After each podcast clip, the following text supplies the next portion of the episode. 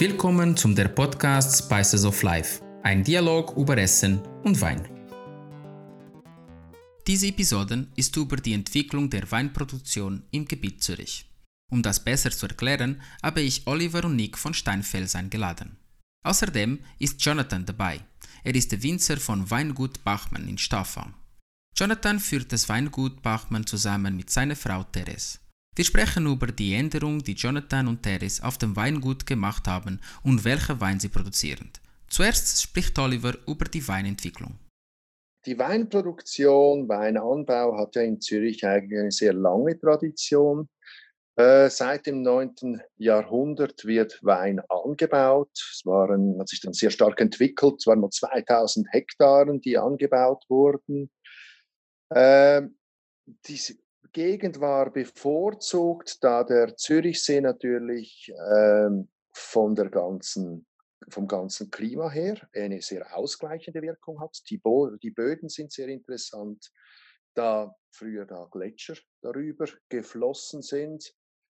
Ähm, das, äh, man hat weniger Probleme mit Frost, dafür ist der Hagel nicht zu unterschätzen. Der Weinbau hat sich also gut entwickelt, da auch die Wasserwege zur Verfügung standen. Man konnte wirklich den Wein auch in entferntere Gebiete liefern. Ähm, mit der Zeit hat der Weinbau dann ein bisschen abgenommen, immer stärker abgenommen. Die ganz, das ganze Gebiet hat sich eigentlich zu einem Wohngebiet oder einer äh, Wohnzone einer großen entwickelt. Äh, der Rückgang des Weinanbaus, das ist auch noch vielleicht etwas Interessantes. Da hat zum Beispiel nicht die Reblaus, welche Ende des 18. Jahrhunderts in Europa ihr Unwesen trieb und einen großen Teil der europäischen Rebanlagen platt gemacht hat, äh, die kam in Zürich erst nach dem Zweiten Weltkrieg eigentlich. Und da hatte man schon die Vorkehrungen durch ähm, andere Rebunterlagen getroffen. Der Weinbau selbst hat sich in den letzten, sagen wir, 30 Jahren auch stark geändert. Während ganz, das ganze Zürichseegebiet äh, darauf ausgerichtet war, Weine in doch höheren Quantitäten zu produzieren, hat man auch Wege eingesetzt, wie zum Beispiel eine Maischerwärmung. Bei der äh, Methode kommen die Fruchtaromen mehr raus. Äh, die Gerbstoffe gehen ein bisschen in den Hintergrund. Sehr trinkbare, einfach diese Bärli-Weine, diese Klevner, die wir aus der alten Zeit kennen. Die haben sich aber langsam, ja, es ist schwierig heute, die noch an den Mann zu bringen. Es gibt immer noch einen Markt. Aber auch da hat sich das gewandelt. Man hat früher die, die Reben zum Beispiel in die OWG, in die Genossenschaft, also die, den, die Trauben in die Genossenschaft zur Kälterei gebracht. Heute gibt es immer mehr Selbstkälter, immer mehr Selbstvermarkter. Junge, dynamische, motivierte, sympathische Winzer, die ihre Handschrift auch den Weinen mitgeben möchten, die mit Leib und Seele dabei sind und aus diesem Grund sind wir echt stolz und es macht uns ganz, ganz, ganz großen Spaß, mit dem Weingut Bachmann zusammenzuarbeiten zu dürfen. Bachmann ist in Stäfa und ich denke, Jonathan, vielleicht am besten ist, wenn du euch mal selbst ein bisschen vorstellst. Wir als Weingut Bachmann ähm, existieren jetzt in der zweiten Generation. Ähm, das Weingut ist von äh, Teres, äh, väterlicherseits. Und wir haben die letzten 30, 35 Jahre wurden, äh, wurde Weinbau betrieben. Davor war es ein Mischbetrieb, wo da, wonach dann aber mein Schwiegervater ähm, komplett auf Weinbau gesetzt hat. Die letzten äh, 30, 35 Jahre war, wie von dir beschrieben, ähm, wurde sehr stark auf Masse gesetzt. Ähm, das hat, hat, auch unser Weingut mitgemacht, aber dann wurde über die Zeit immer mehr, in der Schweiz allgemein, äh, kann man das auf die letzten 20 Jahre ganz klar nachvollziehen, äh, immer mehr auf Qualität gesetzt. Und so auch unser Weingut. Das heißt, wir sind zwar weiterhin gewachsen, aber die, ähm, die Qualität stand immer mehr im Vordergrund und weniger die Quantität. So entwickelte sich das Weingut Bachmann über die letzten 30 Jahre von einem 0,4 Hektar Betrieb zu einem 10 Hektar Betrieb, Stand heute, äh, und somit äh, zu den größten Weingütern äh, in Zürich. äh, in Familienhand geführt und somit auch in, äh, wie gesagt, jetzt in zweiter Generation. Teres ähm, und ich, also Teres, meine Frau, und ich haben äh, das Weingut jetzt ähm, vor zwei Jahren äh, übernehmen dürfen und führen das jetzt von, vom Traubenanbau bis zur fertigen Flasche im Verkauf. Um diese Entwicklung zu unterstützen, muss man die Aufgaben verteilen. Eine Aufgabe, die am Anfang gemacht sein muss, ist zu wissen, wo die Stärken von jedem ist. Theos und ich haben die Aufgaben relativ klar verteilt. Ähm, ich bin für die Vinifikation äh, zuständig. Das heißt, ähm, von der Ausbildung her gesehen, äh, Teres hat Winzerin gelernt, das heißt der Schwerpunkt draußen äh, zur Traum, Traubenproduktion. Und ich bin ein gelernter Weintechnologe, das heißt, äh, ich habe gelernt oder den Schwerpunkt in Ausbildung von der Traube im Eingang äh, bis zur fertigen Flasche, bis sie abgefüllt ist. Zusätzlich hat Teres auch noch den äh, Sommelier-Lehrgang absolviert äh, um sich einfach besser weltweit und in der Schweiz auszukennen ähm, mit ein wenig äh, gastronomischem Know-how und Verkauf. So gesehen haben wir unsere Aufgaben so weit verteilt, dass ich draußen für die Maschinenarbeit und die Mitarbeiter im Rebwerk zuständig bin, was zum Teil auch mehr, ich sage jetzt mal, Männerarbeit ist. Äh, der Beruf ist immer noch äh, mit sehr viel körperlicher Anstrengung verbunden. Dementsprechend ähm, ja, koordiniere ich die Männerarbeit und die Maschinenarbeit und Anlagenbau etc. Und Teres koordiniert draußen viel mehr die Rebfrauenarbeit, das heißt das äh, Entblättern der Traube, Trauben etc. Das heißt alles, was ein bisschen mit äh, Hand oder mit Geschick zu tun hat. Wo wir Männer zum Teil ein bisschen weniger Geduld haben, sind die Frauen dafür umso stärker und sehr flink und schnell. Ähm, das ist mehr ihr Teil im Rebberg. Im Keller ist es dann so, dass während dem ganzen Herbst äh, bin ich für die, beziehungsweise für das ganze Jahr bin ich für die komplette Vinifikation bis zur ähm, fertigen Flasche zuständig und somit eigentlich grundsätzlich auch alleine, wobei mir natürlich unsere Angestellten auch ähm, helfen. Aber grundsätzlich die Vinifikation äh, ist mir unterstellt, während sich Teres wiederum viel mehr ähm, um die Administration, das heißt äh, das Büro kümmert und natürlich ein sehr großer Teil und eine große Herausforderung heute, den Verkauf. Es ist mehr draußen in der Gastronomie, bringt den Wein an die Kunden und ich bin ein bisschen mehr der Techniker im Hintergrund und der Tüftler. Wir haben über Weinproduktion im Gebiet Zürich gesprochen. Jonathan erzählt uns, welche Änderungen bei Weingut Bachmann passiert sind. Wenn wir unsere, sagen wir zum Beispiel, wie gesagt, die letzten 15 Jahre anschauen, dann wurde vor 15 Jahren schon noch mehr auf Masse gesetzt, also auf Quantität. Ähm, wir produzieren pro Jahr 100.000 Flaschen. Und von diesen 100.000 Flaschen ist doch ein beachtlicher Teil auch Halbliter. Das heißt, es ging ähm, ja relativ viel im Halbliterbereich weg. Die Gastronomie schätzt das sehr. Es gibt auch sehr viele Privatkunden, die das schätzen, ähm, weil eine 075 zu zweit zum Teil ein bisschen zu viel ist man sieht aber den Qualitätswandel. Früher hatte der Halbbitter zum Beispiel eine relativ schlechte, ähm, ja, ein schlechtes Image, wobei in den letzten 10, 15 Jahren dann schnell darauf umgestellt wurde, dass im Halbliter die gleiche Qualität verkauft wird wie in der 0,75 Flasche. Das heißt, so gesehen, der Qualitätsanspruch, das Halbliter Ware schlechter ist, der fällt komplett weg. Ähm, neben dem haben wir von ähm, Halbliter Ware, wo wir sehr stark vertrieben haben, uns immer mehr dazu entwickelt, auch ähm, wie gesagt, die gleiche, natürlich die gleiche Qualität zu verkaufen, aber auch Einzellagen zu vinifizieren. Das heißt, gerade in der Übernahme oder in den letzten fünf Jahren ähm, wurde das nochmal sehr stark ähm, fokussiert. Das heißt, das Weingut hat sich sehr stark Richtung Qualität ausgerichtet äh, wir haben natürlich in neue Technologien investiert. Man merkt im Allgemeinen ja, dass der Schweizer Wein an Qualität zugelegt hat. Das ist natürlich immer mit äh, neuem Know-how verbunden. Das heißt, während dem Herbst zum Beispiel haben wir eine Kühlanlage, die die Temperaturen während der Gärung ähm, perfekt und automatisch regeln und so man einfach immer gleichbleibende Qualität auf hohem Niveau erzielen kann.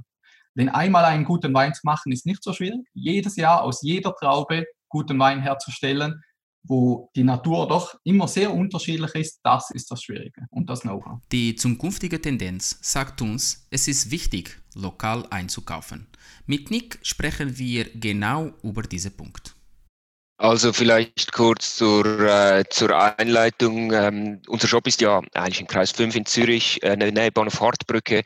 Also wir sind hier in einer sehr urbanen, äh, ich sage jetzt mal modernen Umgebung. Äh, wir natürlich, wir verkaufen äh, Weine, ich sage jetzt mal mehr oder weniger von überall. Ähm, aber gerade in dieser Tendenz, äh, ich sage jetzt mal in der jüngeren, jüngeren Generation, wo man eher lokal einkaufen möchte, wo man eher, ich sage jetzt mal, äh, nachhaltig, das überladene Wort nachhaltig einkaufen möchte, kommen durchaus inzwischen immer mehr Kunden hier rein, ähm, die wirklich etwas lokal, ein lokales Produkt äh, kaufen möchten. Und da kommt mir natürlich wirklich gerade, wenn, wenn wir ein Produkt im, im Regal stehen haben vom Zürichsee, ähm, wo wir auch die Geschichte dazu kennen, wo wir die Leute dahinter kennen, äh, kommt uns natürlich unglaublich entgegen, wenn ich ein solches Produkt an den Mann bringen kann.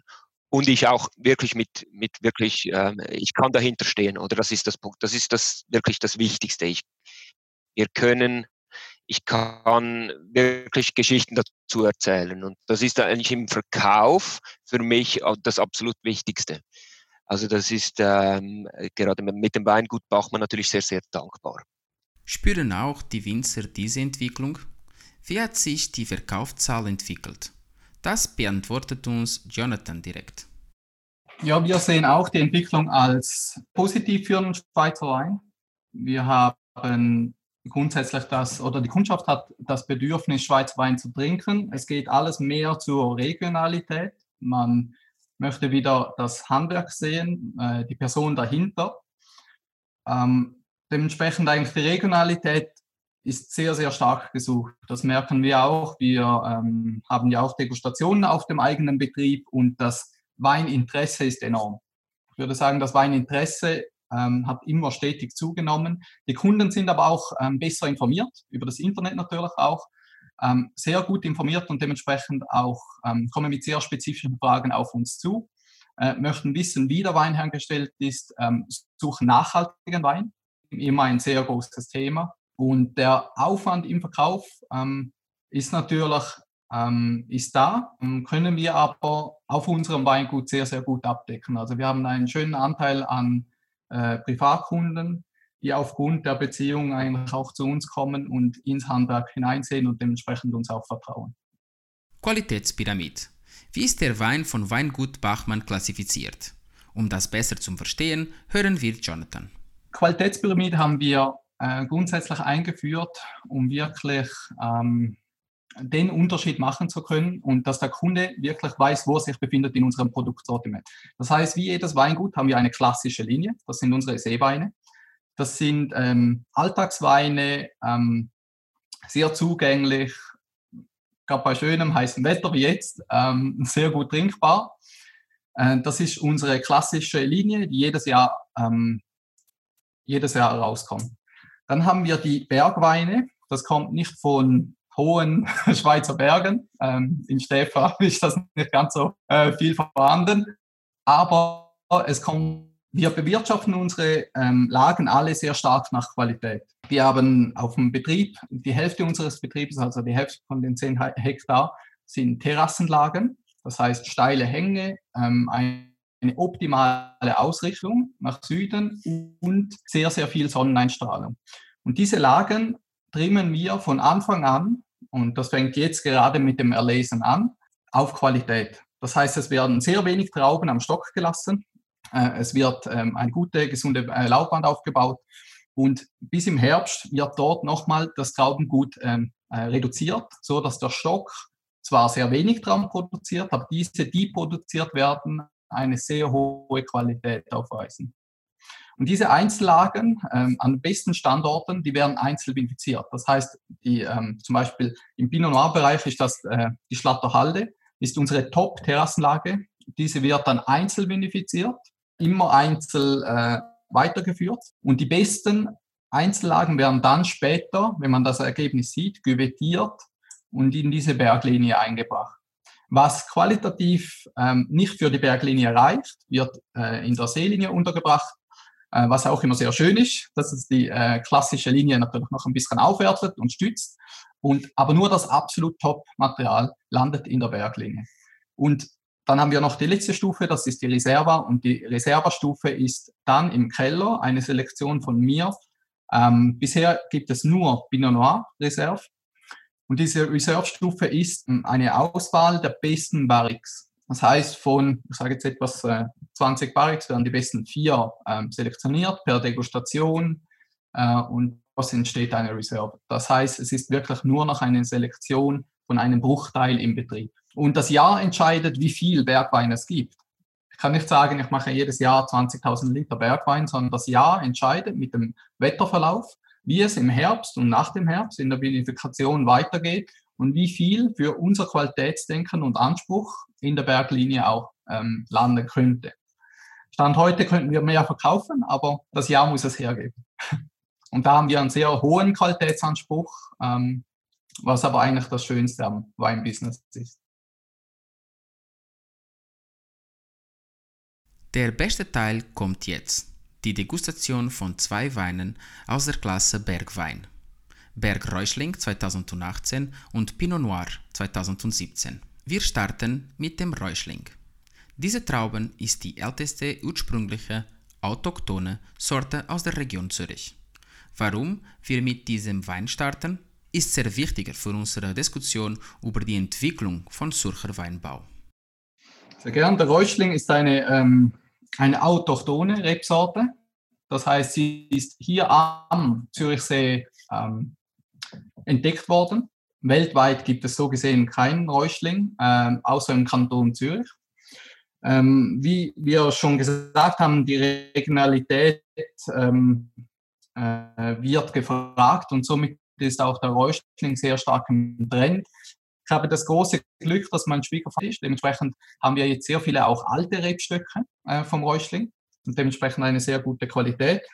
Der Räuschling ist in der Degustation, ähm, wenn man Trauben degustiert, hat sie schon mehr Säure von Haus aus, wie zum Beispiel ein Müller-Thurgau. Und das merkt man im Wein wieder. Das heißt, ich möchte ähm, sehr naturnahe und äh, ja, im Jahr ähm, jahresbedingt vinifizieren. Und das merkt man im Räuschling. Das heißt, der Räuschling hat eine kräftige, schöne, elegante Säurestruktur. Ähm, in den Noten ähm, hat er hat äh, schöne Noten nach äh, Bergamotte, zitrische Noten, äh, Melone. Und dementsprechend ähm, ist es ein sehr frischer Wein, der sehr, sehr gut zu, zum Beispiel zu regionalem Fisch aus dem Zürichsee passt. Alkohol ist ja immer so ein bisschen ein Thema. Äh, die einen suchen sehr alkoholreiche Weine, die anderen etwas weniger.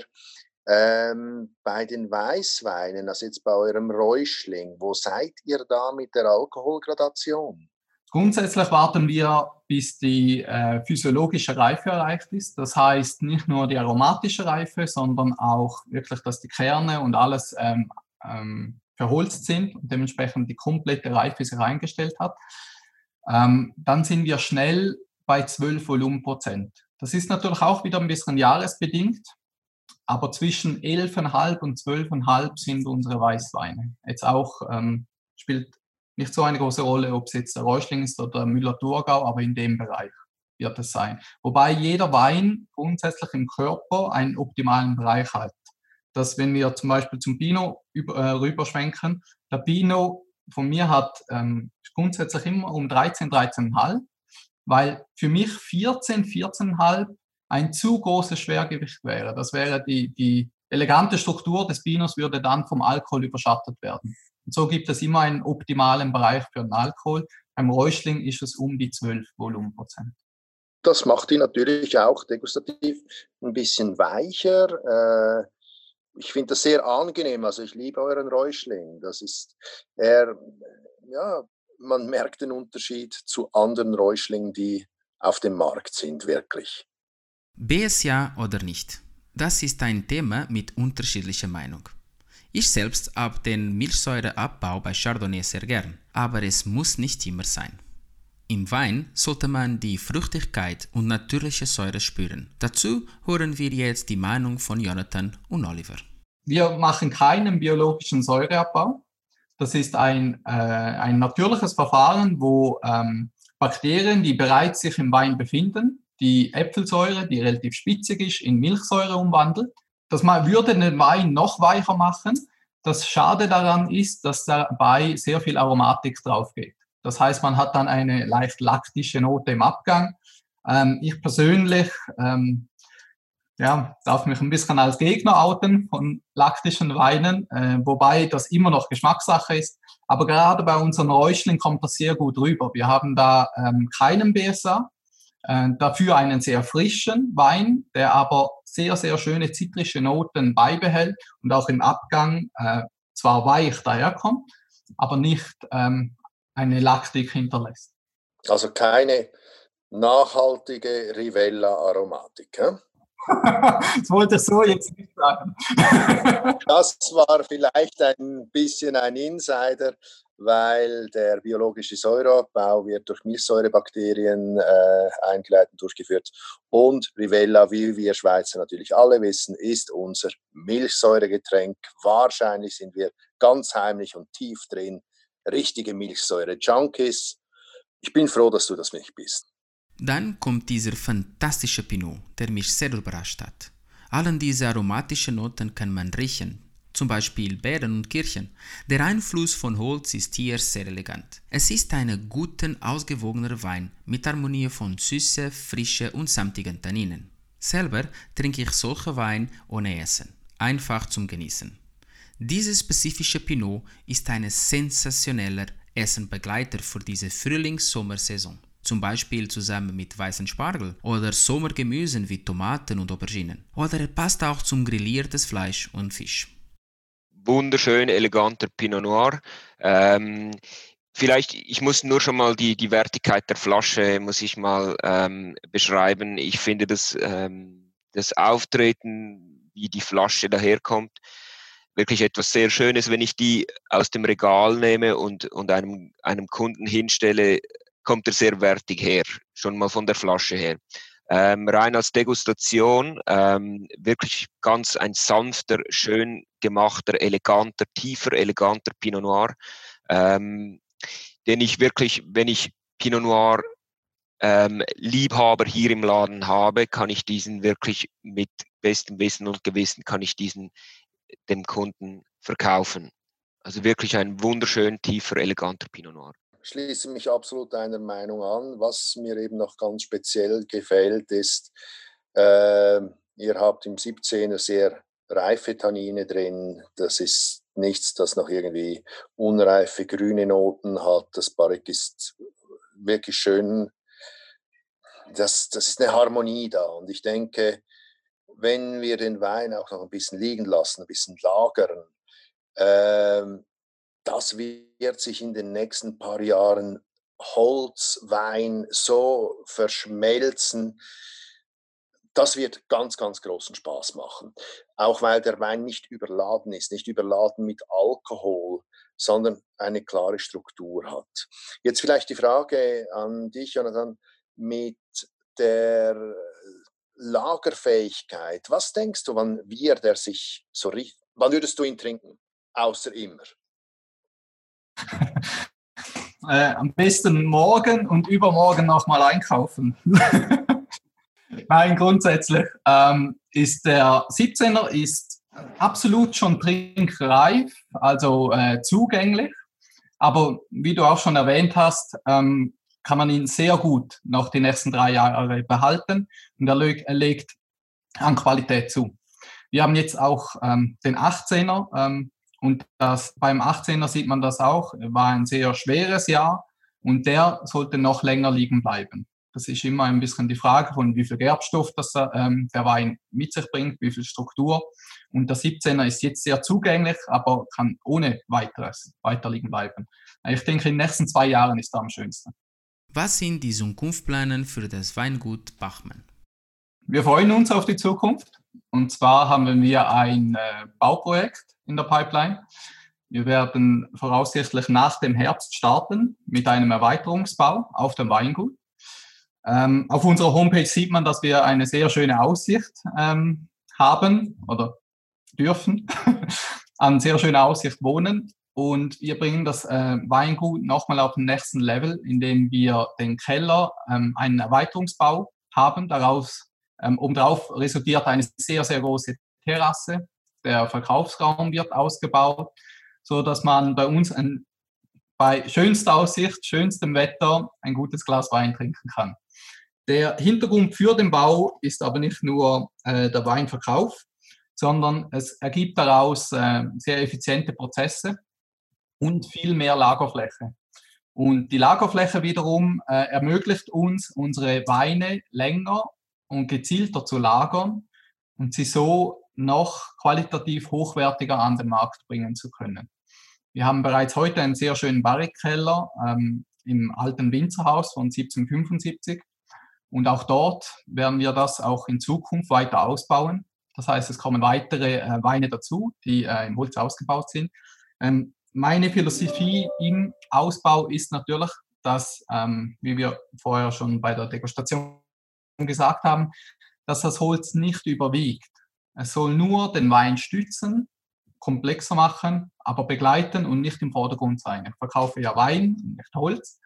Und dementsprechend ähm, ist das auch ein, ein Punkt, wieso, dass wir ähm, noch mehr Augenmerk äh, auf den Barrikeller legen und dort die Weine äh, filigran weiter ausbauen möchten mit der eben entsprechenden Lagerung. Ja, das als schönste Zukunftsaussicht für uns.